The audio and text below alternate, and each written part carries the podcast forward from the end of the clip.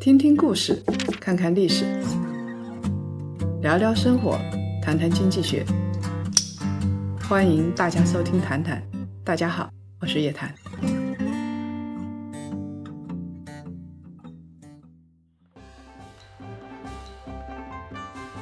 各位檀香，大家周五好！又到了咱们愉快的周五的时光。今天呢，也是二零二一年的第一天，也祝大家新年好。这期节目播出的时候呢，糟心的二零二零已经过去了。二零二一年会更好吗？还是会更糟？老师您怎么看？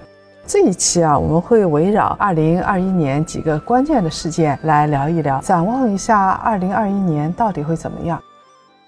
首先，我们得更正一个错误。上上期聊到了老罗的电商被王海他们打假了，然后这个里边啊有一个错误，我们得跟大家更正一下，也给大家道个歉，好吧？对对对，就是关于退一赔三的事情。退一赔三呢是这样子：二零一三年修订的消费者权益保护法里边第五十五条规定，商家有欺诈行为的三倍赔偿，如果不满五百块钱的，按照五百块钱来赔偿；法律另有规定的。按照其约定，这是有檀香提出来了，跟这位檀香道谢一下啊！感谢，哎，谢谢对我们的节目听得这么认真。现在呢，言归正传，说一下二零二一年我们在市场上到底要关注几件大事情。我们呢也给大家整理出了五件大事儿，各位檀香恐怕还有自己的看法，也欢迎在后台跟我们交流吧。哪五件大事儿呢？来，菠萝跟大家说一说。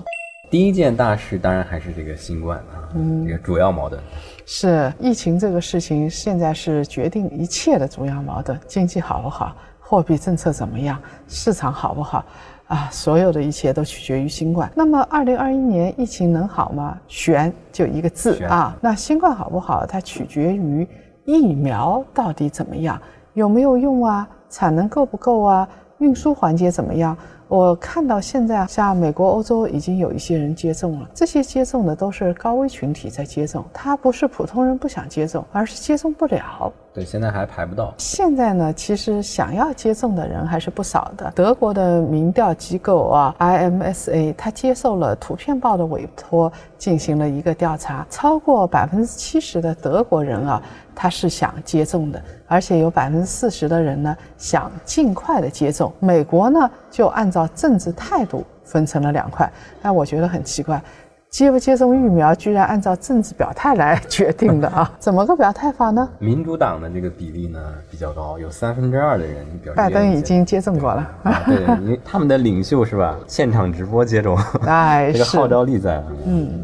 共和党人呢就不一样了，呃，只有三分之一了。俄罗斯人同样也是如此，是三分之一的人表示愿意接种。欧洲其他国家愿意接种的人啊，大概就在百分之四十左右。估计美国在二零二一年四月初。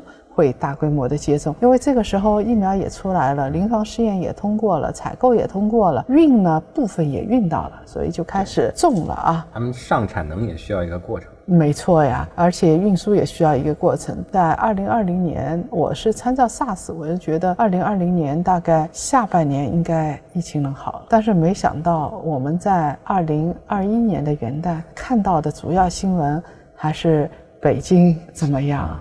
中度风险，大连怎么样？沈阳怎么样？真的，一言难尽那种感觉。所以今年我不知道大家元旦过得咋样，过了一个冷清的圣诞节，还会过一个冷清的元旦。按照全球接种疫苗的节奏，大概呢，在二零二一年的三季度会有一个初步的群体免疫。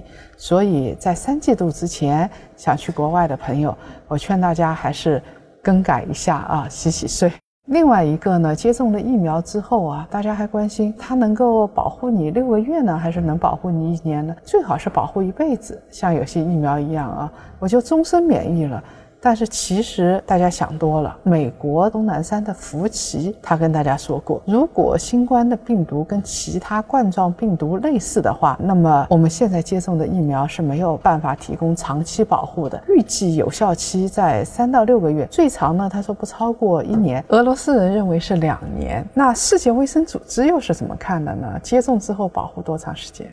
世卫组织在他们那个疫苗的产品的目标特性里边有一个注释啊，里面提到是至少要提供六个月的保护，理想的状态是至少一年。所以从这个他们的自己的描述来看，我觉得这个期限应该就是在六个月到一年年之间。啊我过了六个月之后，我到底是再接种还是不接种呢？其实这个就看到时候，如果这个病毒哎它已经全球范围内哎基本消失了，像 SARS 当当年那样，哎那大家可能就不用再考虑这个问题了。如果还是没有，嗯，那 就很麻烦了。就是接种过一次的人要不要再打啊？你看啊，我们生产疫苗的企业股价已经大涨，然后呢，再加上疫苗。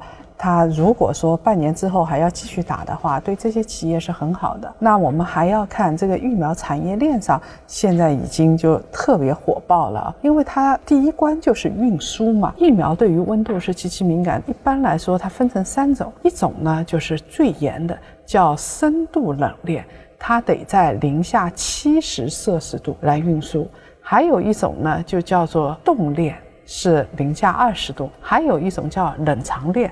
两到八摄氏度就可以了。恰好现在的这个疫苗啊，它是要深度冷链来运输的。在二零二零年十一月二十八号的时候，英国金融时报啊就在报道，他说辉瑞跟德国的拜恩泰克合作的新冠疫苗，还有莫纳德的那个疫苗，都是叫做 mRNA，它储存条件是非常严格的。莫德纳的疫苗要在零下二十度以下来运输的，如果解冻的话，它在两到八摄氏度的时候可以保存三十天。辉瑞的另外一款疫苗是要在零下七十度运输的，而且一旦转移到两到八度的冰箱里头，五天内就必须要用完。这个就很可怕了，在全球范围内能够做到零下七十度来运输冷藏的，全球只有二十五到三十个国家可以做到，包括美国、欧洲这种发达国家，现在产能也是严重不足的。在中国运输疫苗零下七十度，大概是这个国药集团啊这些。所以呢，二零二一年我们虽然预计经济会复苏，但是呢，我们要出国，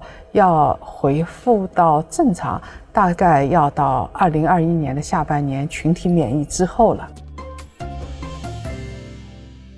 第二个问题来，菠萝。第二个问题呢，其实跟这个第一个也是有关联的啊。这个问题就是，美联储什么时候开始缩表？呃，太重要的问题了。为什么说它跟疫苗问题是相关的？因为我们开始也说了啊，就是各国的现在的货币政策的目标跟这个常规时期已经不一样了。现在大家都是盯着这个疫情，以前呢，大家盯着什么这个非农就业呀、CPI 啊这些，现在不一样了。二零二零年呢，美联储的这个资产负债表是扩张的特别快，为了应对危机呢，他们不但把这个利率拉到了接近于零，而且无限 QE 又开启了。嗯，到了这个八月的时候，八月底的时候，美联储已经扩表超过三万亿美元。嗯，啊，扩表这个规模是就是创了零八年以来的又一个记录。这个什么意思呢？就是我想印钱就印钱，你管我呢？只要是疫情不好，只要是经济不好，我就可以不断的印钱，它是没有底线的。这个时候就导致了全球市场啊，虽然疫情蔓延，但是呢，美国股市很好。它主要就是因为美联储在印钱，我们叫做货币型的牛市啊。二零二一年美联储还会扩表，我们还会看到一个货币导致的大牛市吗？二一年其实美联储是一直在表态嘛，整体的这个说法呢，就是只要疫情不结束，经济没有完全复苏，嗯，我就不会改变现在的货币政策。所以我觉得啊，二零二一年它缩表是不太可能的。这就像嗑药的人，他能够这个真正的靠自己来解决这个嗑药问题。现在美国就相当于一个嗑了药的人，包括全球的这个主要的央行。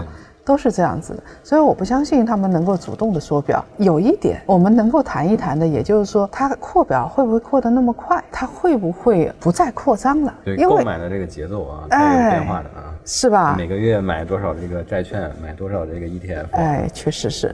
他如果说没有买的这么多了，那么市场就会大概率向下。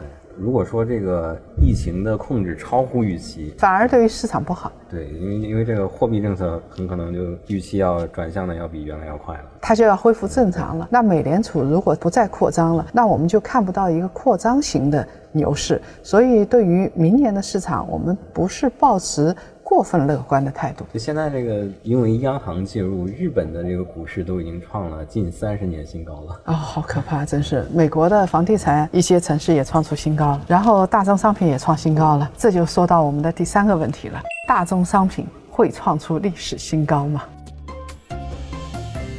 大宗商品呢，在这个三季度之后呢，是突然就又火起来了。国内国外的这个主要的机构现在都在不断的这个压住大宗商品啊，他们这个套路呢就是两手准备，呃，一方面呢是重仓金属，就是铜啊，包括这个钢铁啊这些铁矿石，还有能源，就是石油啊、天然气这些东西。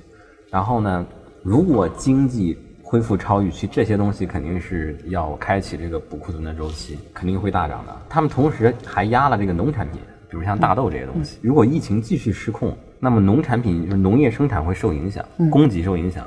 但是农产品的需求是变化不大的，因为全世界的人每天这个吃饭啊，我们这个包括养猪啊、养殖业的消耗，差不多是变化不大的。所以呢，这个东西你像它供给少了，需求。没有变，那价格也会涨。我们看到，二零二零年其实铜啊、铁矿石、棕榈油动不动就创出七年新高、八年新高，创新高已经变成一个随随便便的事情。那大家现在关心的是，二零二一年啊，会不会继续创新高？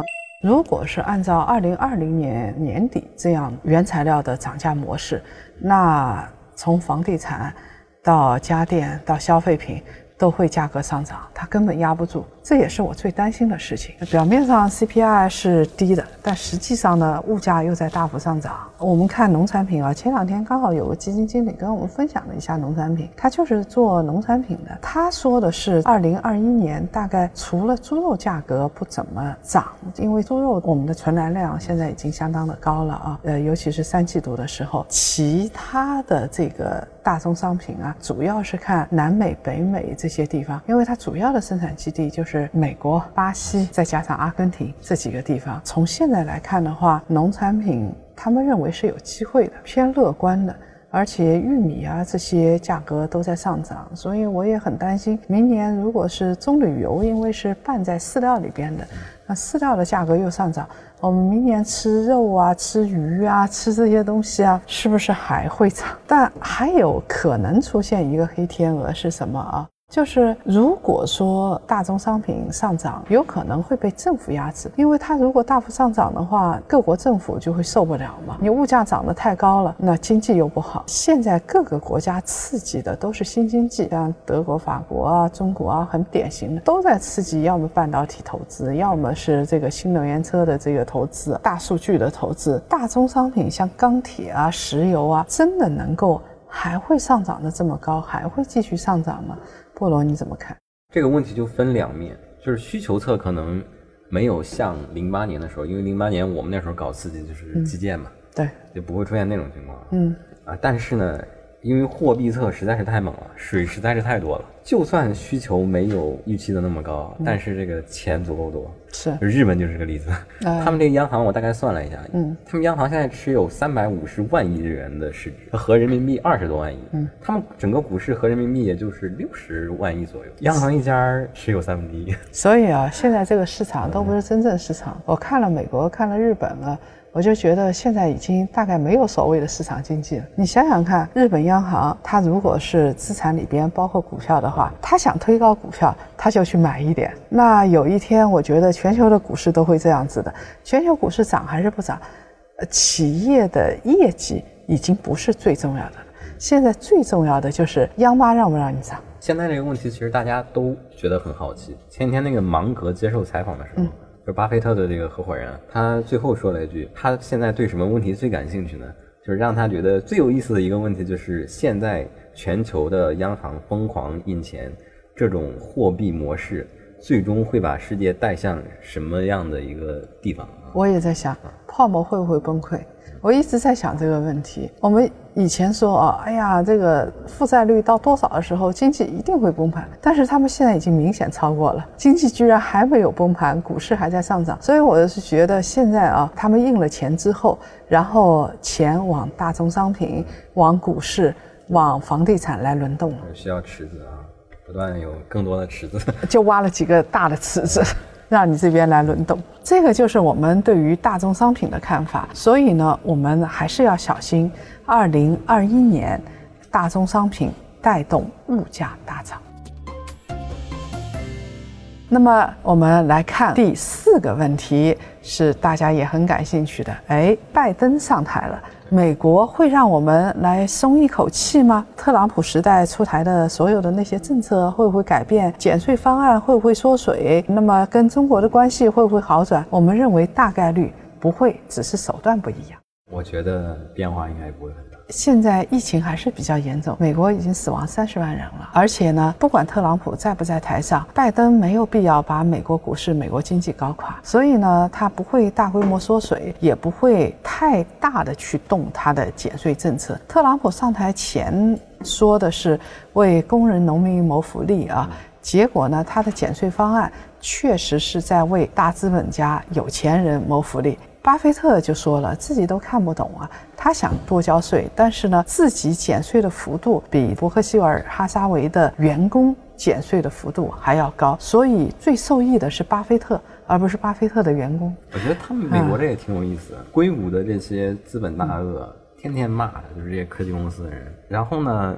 特朗普推的这个政策对他们这个实惠这么大，怎么感觉就看起来都是在演？表面上看起来啊，特朗普跟华尔街关系很差，然后跟高科技企业关系很差，但他的减税呢，最受益的又是这些人。他嘴巴上说对工人农民很好，但是呢，他的减税又不惠泽于这些人，包括他要临下台的时候，他也拒绝了这个。新的财政的刺激方案，美国那些穷人简直了，我都不知道他现在怎么生活。所以，我们不要像这个年轻的小男孩、小姑娘一样啊，就觉得他说啥就是啥。其实，特朗普才是真正的大资本家。我们来看一看啊，拜登在接下来的话，我认为他对中国也不会太友好，但是呢，会改变以前的一些做法。就他给我们的不是。一锤子把我们锤死，它呢是逐渐逐渐的绞杀，就空气越来越稀薄了，是温水煮青蛙。我们来看半导体行业，就对于中国的高科技行业会怎么样？出口不会增加的。十二月二十六号的时候，欧洲推出了半导体的刺激计划啊，大概未来两三年内，欧洲的半导体的投资会超过一千三百五十亿欧元。那对于欧洲的这么大规模的半导体投资计划，美国有什么表态吗？暂时还没有表态，嗯，因为之前已经是明争暗斗嘛，就是三方嘛，我们、欧洲、美国啊，光刻机这些东西嘛，这种核心的装备很多在欧洲。欧洲呢，其实没有太大的这个代工厂，嗯，因为现在全世界其实最核心的这个争议，大家的这个焦点在于这个最厉害的这个代工厂在谁的手里。很不幸，这个其实是离我们更近，它是在台湾，在华人的手里。对对对，啊，美国呢，他就千方百计他。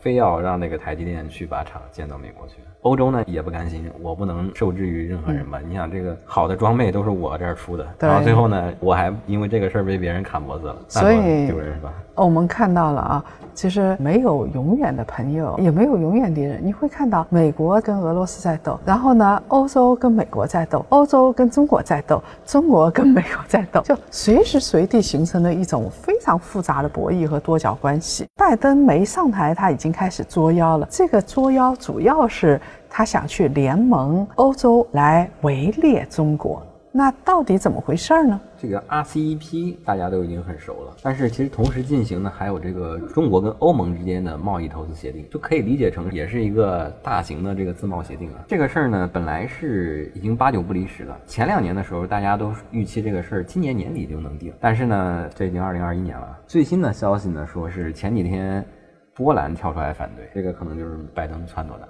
那啊，因为他们这个欧盟这个国家要达成一致才能通过这个事情，但是呢，可能波兰呢这个最终没有起到这个决定作用。嗯，起决定作用的还是德国、法国，再加上意大利啊。南华早报的报道，两名欧盟的外交官说是把这个消息给放出来了，说二十七国已经同意了这个协定，这个协定可能在最早三十号达成。我们录节目的时间是二十九号，还差一天，最终这个。事情是不是成了，也还这个有待时间检验。但是不管怎么样，市场还是欢欣鼓舞的，希望中欧之间能够达成协定。所以呢，这个消息出来的当天，法国和德国的股市就涨了百分之一以上啊。欧洲人不傻的，精明的很，老牌的帝国主义国家，美国限制中国的高科技，他不用跟着凑热闹啊。欧洲既要联合又要斗争，他一方面跟美国联合，另外一方面也要跟中国联合。如果说他跟美国联合了，把中国斗下去了，那接下来美国就把他吃得死死的。对，这个就像这个三国鼎立，所以要形成一个均衡的这么一个态势啊。我们看到这个就有一点像《三国演义》，也有一点像春秋战国，大家都是唇亡齿寒的关系，最好就是保持一个均衡。所以欧。洲人彻底的偏向美国，我觉得这可能性不大。这一点从这个三季啊这些都能够看得出来。所以我们为什么说像春秋列国呢？一个个的国家，一个个经济体，大家都在互相建一个个小群。这个事情不是我们瞎猜啊，因为看那个金融四十人论坛，他们前一阵的一个会议。会议最后出了一个文章，那个文章里也是这么写。他说，现在就是中国、美国、欧盟、日本四大经济体之间开始不断建各种，就是它定义叫超大型自贸协定，就只要有超过两个国家参与的，都算是一个比较大型的自贸协定。这个 RCEP 它就是其中一个。这个就很奇怪啊！你说中国跟新西兰、跟澳大利亚这个样子，尤其跟澳大利亚，但 RCEP 还是建了。然后呢，这个大的群还是拉了。另外一个北美自由贸易区在建。中国现在又说跟欧洲要签订协议，那美国跟欧洲之间也签了，说不定到时候中国跟韩国、日本也签了，这样一个一个的小群签到最后的意义还是没有意义，因为又恢复均衡了嘛。就像那个 WTO 框架下，因为 WTO 的框架下，大家也是要各自协商签订你对吧？我觉得最核心的问题就是因为这些国家里，我们跟美国是有核心利益冲突，我们就是威胁到了它的核心利益中的这个科技的。绝对领先地位，就是它三方面嘛，就是货币、科技、军事。嗯，我们威胁到了他的这一方面。其实我觉得美国人想多了，部分国人也想多了。我们我们现在还真是没有到 去威胁别人的程度。从现在来看的话，一个个拉小群，可见没有一个国家愿意自己被孤立在大群之外。要入群，大家都举手，都要入群。没有一个国家能够做到完全的内循环而不降低国民的福利。如果彻底的内循环、闭关锁国的话，那我们从贸易方面、从经济方面得到的。溢价优势啊就会降低，那所有的国民的福利就会降低，我们就会看到各个国家成本上升啊，什么物价上升啊，科技落后啊，全都会出现。对，大家都往后退几十年。哎，所以大家也其实啊，表面上在斗，想也想得明白的。我们看到春秋战国时代刚刚开始，百年未有之大变局也是刚刚开始啊，国际中。斗智斗勇，没有永远的朋友，只有永远的利益。但是呢，全球经济在减速之后，大家会斗得更凶、更狠一点。我们发现，大战争爆发的时候，都伴随着经济的急剧下行，而且也会伴随着大部分人财富的破产。那这儿呢，就需要说到二零二一年的。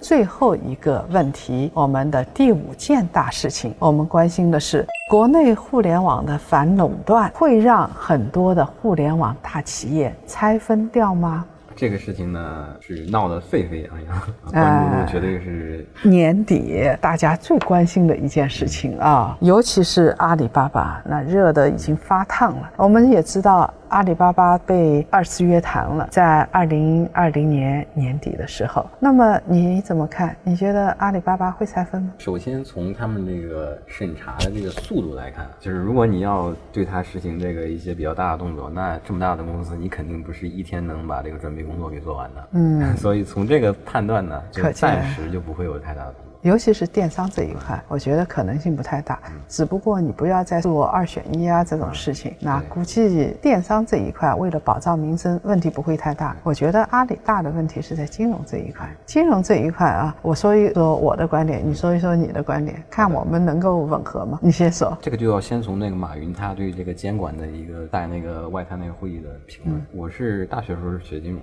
中国的这一套金融监管，我们重点讲的课程。我们还是比较了解这个东西。嗯。但是，就是马云把这个东西喷的一无是处，我听了都很不舒服。你就别说这个领导了，你说的太离谱了。嗯，就从你这个发言就觉得你对于金融监管简直就是一无所知。最后，这个约谈呢提出的这个要求也有说嘛，就是藐视金融、藐视监管。所以我觉得它最重要的是两个字：藐视，就是你的态度的问题。那你说会猜吗？你说半天还没说。我觉得可能。会是这样一个形式，就是因为我们是比较忌惮这个混业经营的，因为混业经营它呃会发生业务之间的一些风险，所以你看它现在这个蚂蚁平台下，除了它在做的这个支付宝的业务之外，基本上它想做的都在试着去做，然后也都放在它这个支付宝的这个产品上。可能监管会要求他们，除了你的支付业务或者你跟支付业务相关性最高的这部分之外。你都给我拆出去！你看这个，咱们又出奇的一致了啊！我是觉得电商这一块不会动，但是呢，金融这一块会动。